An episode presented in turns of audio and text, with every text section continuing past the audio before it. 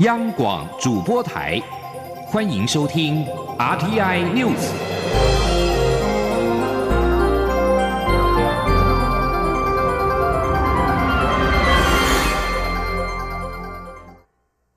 各位好，我是主播王玉伟，欢迎收听这节央广主播台提供给您的 RTI News。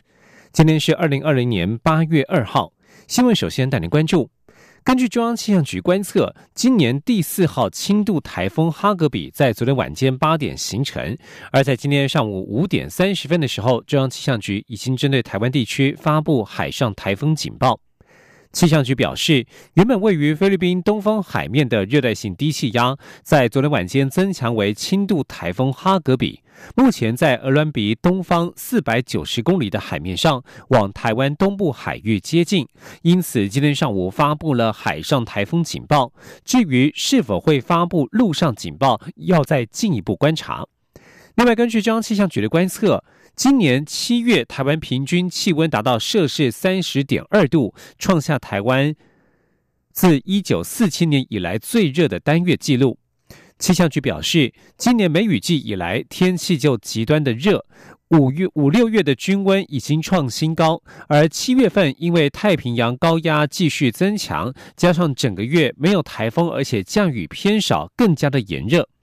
气象局观测，七月的均温达到三十点二度，较去年七月的均温二十九点四五度高出了零点七五度，也比先前的七月最高均温二零一四年七月的二十九点九八度还要多出了零点二二度。不但是气象局一九四七年以来七月的最高温，也是七十三年以来最热的单月份。继续带您关注的是政坛焦点，带您关注的是疫情的焦点，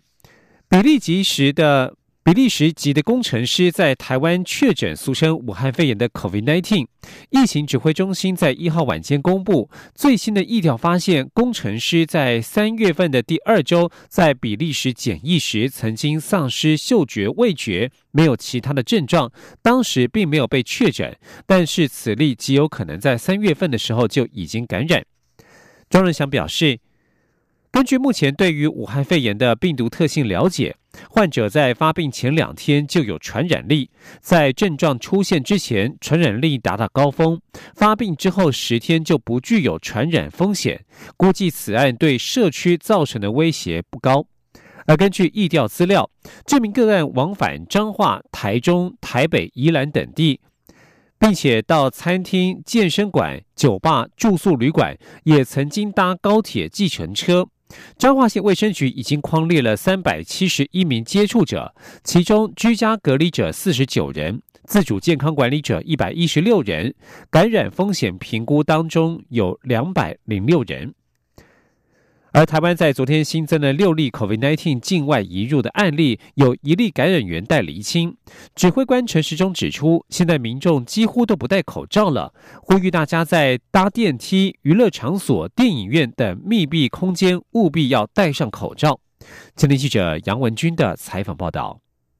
中央流行疫情指挥中心一号公布，国内新增七例武汉肺炎病例，其中六例是境外移入，一例待离清，这使台湾确诊总病例数来到四百七十四例。指挥中心指出，新增六例境外移入个案皆为男性，分别为三位本国籍、两位菲律宾籍及一位瓜地马拉籍人士。至于一例感染源待厘清的个案，为比利时籍二十多岁的男性工程师，五月三号入境来台工作，七月二十九号因为想要出境返国，到医院自费裁剪，在今天确诊，但其血中抗体 IgM 为阴性，IgG 为阳性，代表是曾经有感染过。指挥官陈时中指出，比利时工程师这段时间足迹遍及中部、北部、东北部，他搭乘大众运输时都有戴上口罩，资料相当完全，所以不会发布细胞简讯。目前已框列八十九位接触者，并进行裁剪。至于究竟是境外还是本土的案例，有待后续接触者裁剪后研判。他说。那不过我们还就是说要看看我们其他这些周遭的，我们从大概他开始进来跟社区有接触时，所有有接触的人，我们都会去检验他的 PCR 跟他的一个抗体哈抗体的检验，那叫专专家再来做比较精确的研判。由于这位比利时工程师入境时有先隔离十四天，也让各界质疑，目前台湾裁剪隔离结束时没症状就不需要裁剪，是否形成漏洞？陈时中指出，由于目前研究显示，只要十四天没症状，他体内的病毒量跟可能传染的情况已经减到最低，除非有更多科学证据说十四天后风险还很高，才会考虑实行。陈时中也提到，现在国内气氛没让大家感受到危险性，所以民众几乎都不戴口罩了。呼吁大家在电梯、补习班、电影院、K 书中心、KTV 等密闭空间务必要戴上口罩。这两天也会跟各部会研议哪些特定区域要戴上口罩。中央广播电台记者杨文君台北采访报道。而在国际间的疫情动态方面。包括日本东京都四百七十二人、大阪府一百九十五人、爱知县一百八十一人和福冈县一百二十一人确诊等等。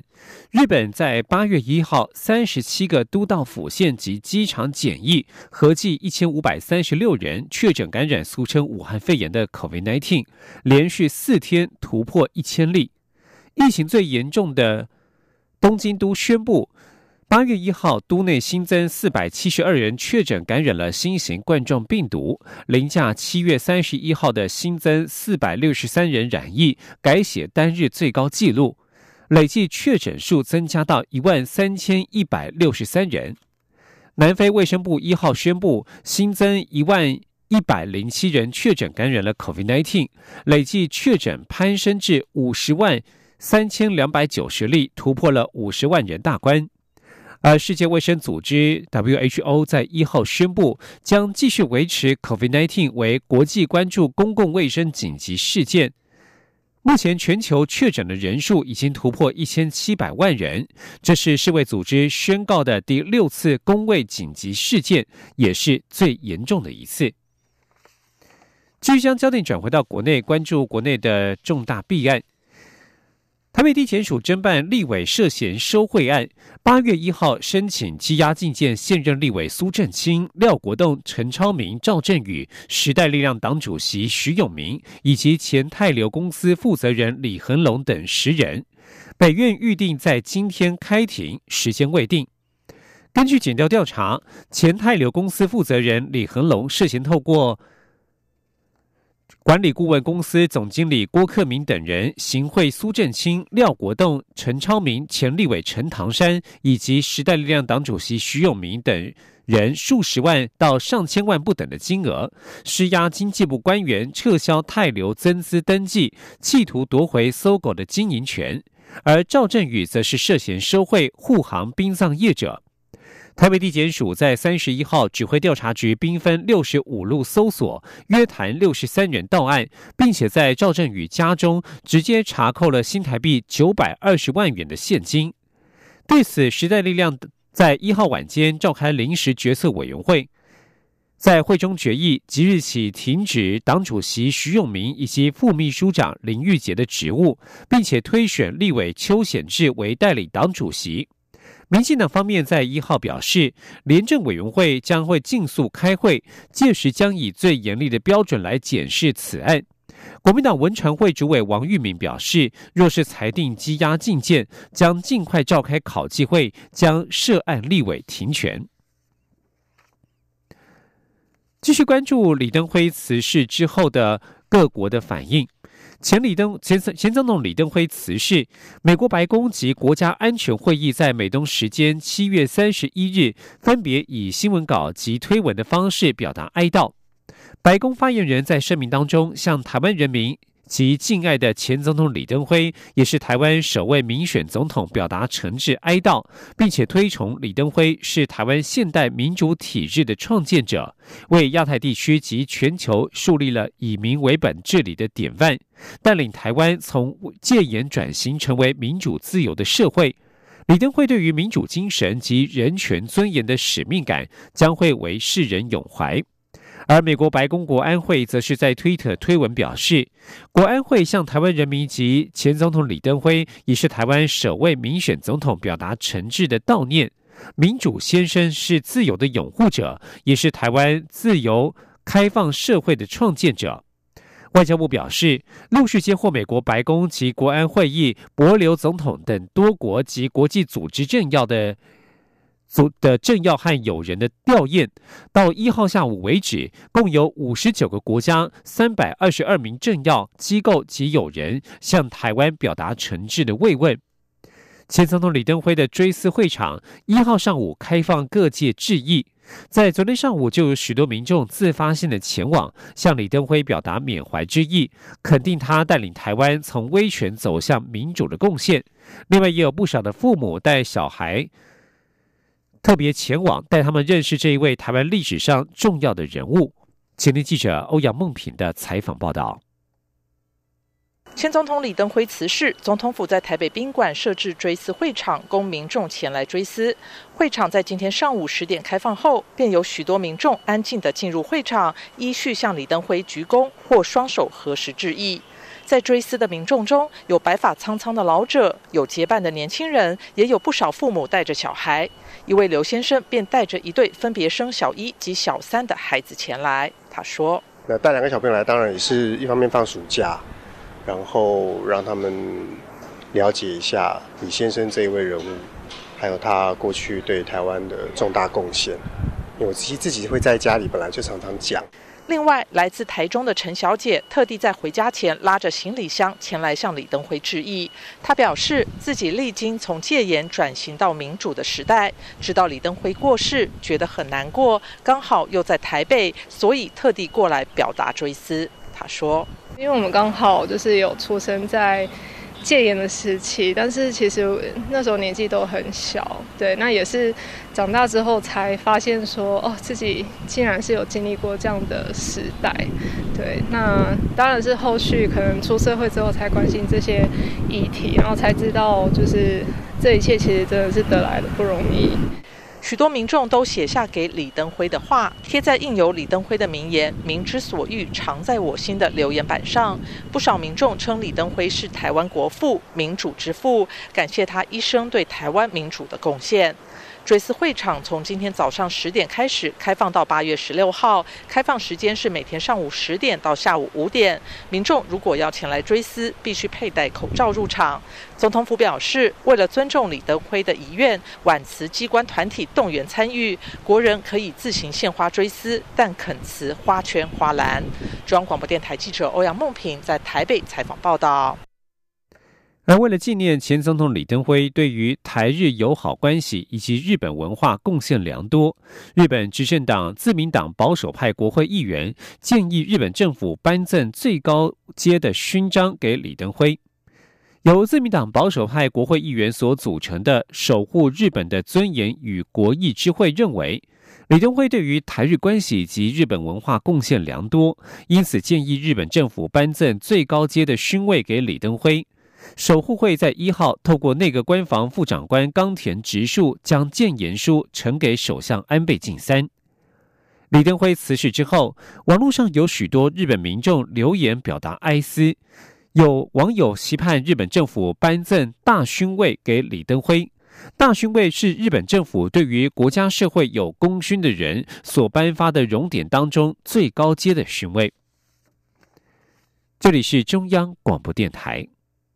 我是中央流行疫情指挥中心医疗应变组副组长罗一军。暑假期间，大家可以安心从事各项活动，但请勿忘记做好防疫措施。请把握以下三原则：一、保持社交距离或佩戴口罩；二、落实十连制。三、定期清洁消毒环境。提醒大家，参与暑期营队时要记得做好个人卫生。进行各种休闲活动时，请配合业者的防疫措施。有政府，请安心。资讯由机关署提供。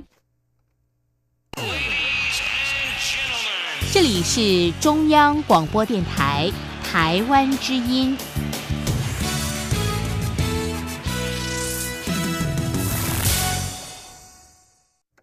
各位好，我是主播王玉伟。现在时间是上午的六点四十四分，欢迎继续收听新闻。新任监察院长兼国家人人权委员会主委陈菊在一号走马上任。陈菊表示，回到人权工作是他一生最后阶段的责任。接任国家人权委员会主委，让他回到从政的初衷，盼望让台湾社会没有压迫、恐惧。这是他生命最后的坚持，也与美好，也将会是他最后的公职。前听记者刘玉秋的采访报道。监察院一号举行新任监察院长就职暨国家人权委员会揭牌典礼，陈菊从卸任的监察院长张博雅手中接过印信，正式就任监察院长，并兼任首届国家人权委员会主委。由于陈菊在交接的过程中表示，监察院长与国家人权委员会主委的职务是他一生最后阶段的责任，尤其是担任国家人权委员会主委，更让他有回到从政初衷的体悟。陈菊在会后记者会时更明却表示，他未来不会再接受任何的职位。他从十九岁开始参与民主运动，担任公职也超过二十七年。现阶段就是他人生最后的坚持与美好。那今天我能够回到我从政当时路见不平啊，所以我能够回到人权的工作，我认为这是我生命最后的坚持，也是最后的美好。那我已经有一定的年岁，那这是我最后的工作，好，所以我会认为这当然是我最后的工资。而面对监委人事案在立法院激烈冲突下过关的争议，陈菊表示，监察院有史以来有这么大的变动，政党的差异性对他而言冲击很大，但他很用心准备，希望能在立院接受不同政党的严格检验。可惜立法院没有给他这个机会。陈局说：“外界的声音他都接受，也希望未来监委能独立行使职权，欢迎大家一起检验。至于监察院的存废议题。”陈局指出，若要将股权宪法改回三权分立，必须修宪，但修宪门槛很高。若社会有共识，他乐观其成。不过，陈局也强调，任何意见他都尊重，但站在监察院的立场，监察院的去留不表示监察权会被漠视。他会努力保障监察院同仁的权利与专业，让社会有一定的衡平度。这也是未来修宪过程需要审慎讨论的部分。另外，有关监察院与司法院过去关系紧张的争议，陈菊说，监察院与司法院的关系若有紧张，也不是现在才开始。但一定的监察权是对司法院必要的制衡，他尊重司法独立，也期望两院间可以对话沟通。不过，站在人权维护与监察权制衡的立场上，我们有我们的坚持。中广电台记者卢秋采访报道。而在完成监察院长的交接典礼之后，陈菊一号中午举行记者会，说明未来监察院与国家人权委员会的推动方针。针对国家人权委员会委员的组成，目前除了蔡英文总统提名的监委高永、呃洪义章、田秋瑾、季惠荣、王幼玲、王荣章、高永成以及叶大华等七人兼任之外，陈菊在记者会当中也宣布，监委张菊芳、肖自佑。加入该委员会的运作，陈菊也表示，未来国家人权委员会的运作包括反酷刑问题，这一两天就会进行内部讨论。其中有委员长期投入儿童青少年人权工作的专业经验，因为儿童没有力量保护自己，这是未来国家人权委员会关注的重点。他并且保证，儿童人权绝对是非常重要的内容之一。继续关注高雄市长补选。高雄市长补选公办电视证监会在昨天下午登场，国民党候选人李梅珍以及民众党候选人吴益政皆批评民进党执政多年，债留高雄，主张修改统筹分配款。对此，民进党候选人陈其迈表示，高雄的负债是国民党与前市长吴敦义所造成。蔡英文总统也相当重视南北失衡问题，上任之后对高雄的补助皆为六都第一。前天央广记者刘品熙的采访报道。国民党候选人李梅珍在证监会中指出，民进党候选人陈其迈过去曾说应该调整统筹分配款，但陈其迈当了十四年立委，一年半的行政院副院长，却从来没有发声要修正财政收支划分法。如今又说高雄的财政不能只依赖中央的统筹分配税款，令人遗憾。陈其迈在一百年曾经强调，应将财划法的饼做大，并将现行中央特别统筹分配管由四趴降至两趴。那其实有在六月又接受访问说，改善高雄的财政不能只依赖中央的统筹分配税款，这和以前讲的话完全不一样。这样对得起我们高雄的市民吗？民众党候选人吴益政也说，高雄穷的只剩下土地，高雄不是乞丐，自己赚的钱应该拿到合理的比例。如果统筹分配款不改，高雄永远就是穷。他拜托行政院与立法院解决这个问题，让高雄赚的钱能够留下来。都变成我们要去要，我要去申请，这些钱都是中央的钱，都来自于地方啊。今天我们这个税收如果不改的话，你知道吗？已经把桥头工业区来一堆啊。做增加一百亿啊！高雄市能增加多少钱吗？统筹分配款两千七百万啊！民进党候选人陈其迈则说，统筹分配款是立法院的事情，而蔡英文总统上任后非常重视解决城乡差距与南北失衡的问题。中央对高雄各类型的补助总预算规模皆为六都第一，每年平均增加新台币一百亿。他并强调。未来如果担任市长，会积极向中央争取预算，也会开源节流。在蔡英文总统就任之后，光是从一百零六年，所有各项类型的补助，包括统筹款、一般补助款、计划型补助款，在一百零六年是七百二十七亿，六都第一；在一百零七年是七百三十二亿，六都第一；一百零八年七百一十五亿，六都第一；一百零九亿高达七百八十五亿。此外，李梅珍在证监会结论时表示，未来他当市长会邀请吴义正担任副市长。对此，吴义正会后受访表示，人要帅也才能被吃豆腐。如果民众以政策决定市长，相信他会是第一优先的选择。央广记者刘聘熙的采访报道。继续关心财经消息。印度官员一号表示，根据印度政府宣布的六十五亿美元奖励方案，苹果的 iPhone 三家台湾代工厂以及韩国三星都已经申请大规模在地电子产品制造权。根据美联社报道，印度通讯与资讯技术部长普拉萨表示，针对在印度制造的商品销售量增加，这项方案将百分之四到百分之六的现金奖励延长到五年，并且以二零一九年至二零二零年作为基准年。根据这一项六十五亿美元（约合新台币一千九百亿元）的奖励方案，提出申请的国际手机制造业者包括了韩国三星、红海旗下的富士康，在印度注册成立直接附属公司 Rising Stars，以及台湾的富士康、红海、伟创和和硕三家苹果手机代工厂。普拉萨表示，这项计划渴望增加苹果与三星在印度的各种生产基地。他表示，将近有二十四家印度与外国的手机产业相关公司已经向这项计划提出申请，预料将为印度创造三十万个就业机会。而受到网络资通讯产品的发达，人工智慧的发展，让许多工作现代面临了消失的危机，包括了店员、客服人员、导游等等，都曾经被点名。随着武汉肺炎 （COVID-19） 疫情持续延烧，企业加速数位转型。相对的，当时被评估容易被 AI 取代的工作，也被发现正在加速消失当中。令人意外的是，远距教学也让老师这份职缺岌岌可危。前年央广记者杨文军的专题采访报道。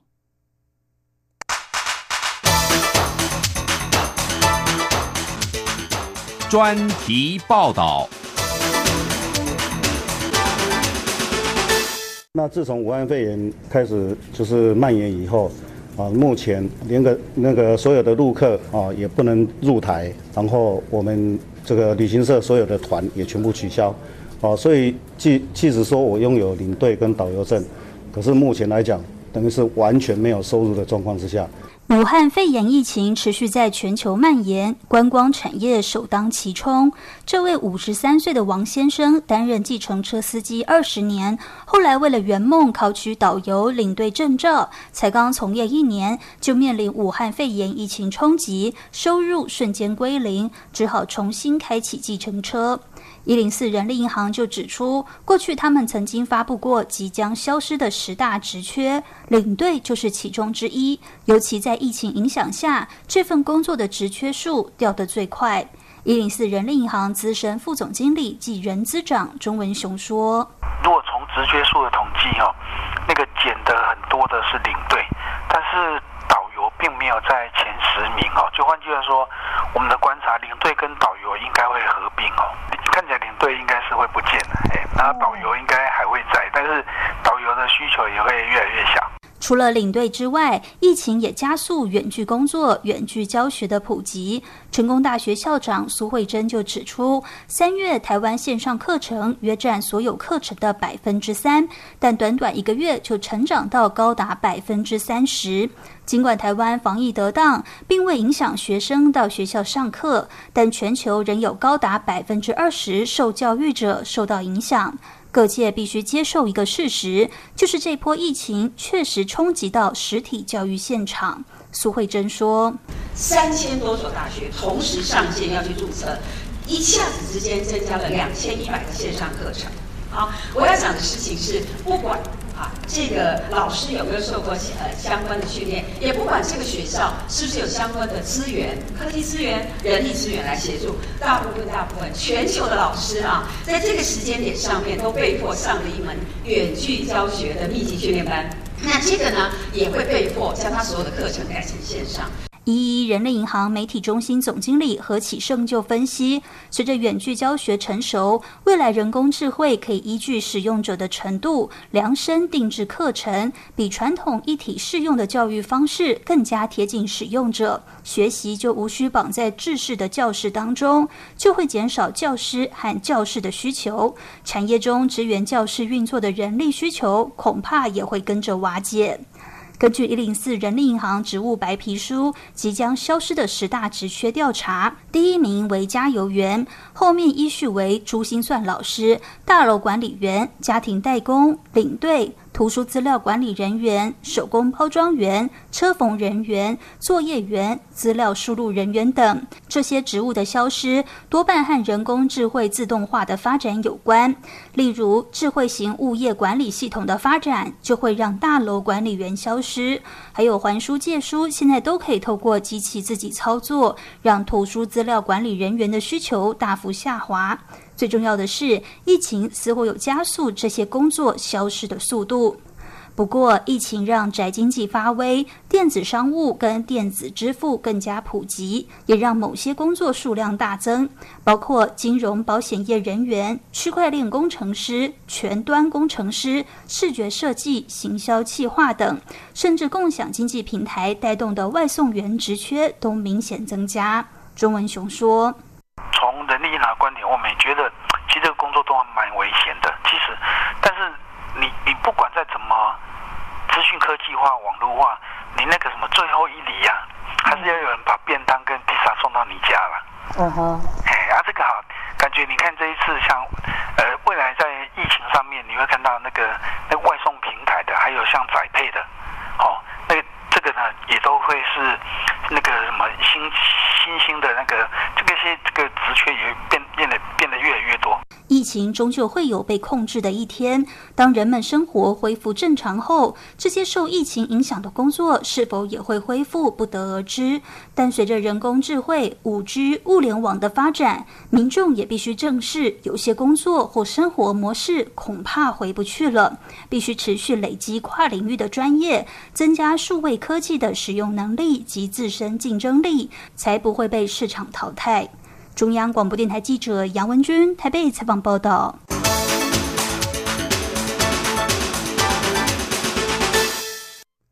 继续关心国际消息，杜拜领导人穆罕默德亲王一号在推特上表示，阿拉伯联合大公国已经启动巴拉卡核电厂的第一核子反应炉。这座核电厂不仅是阿拉伯联合大公国的第一座核能发电厂，也是阿拉伯世界的首座。该文指出，核燃料已经成功装载进厂中其中一座核子反应炉。该核能发电厂共有四座反应炉。以上新闻由王玉伟编辑播报，这里是中央广播电台台湾之音。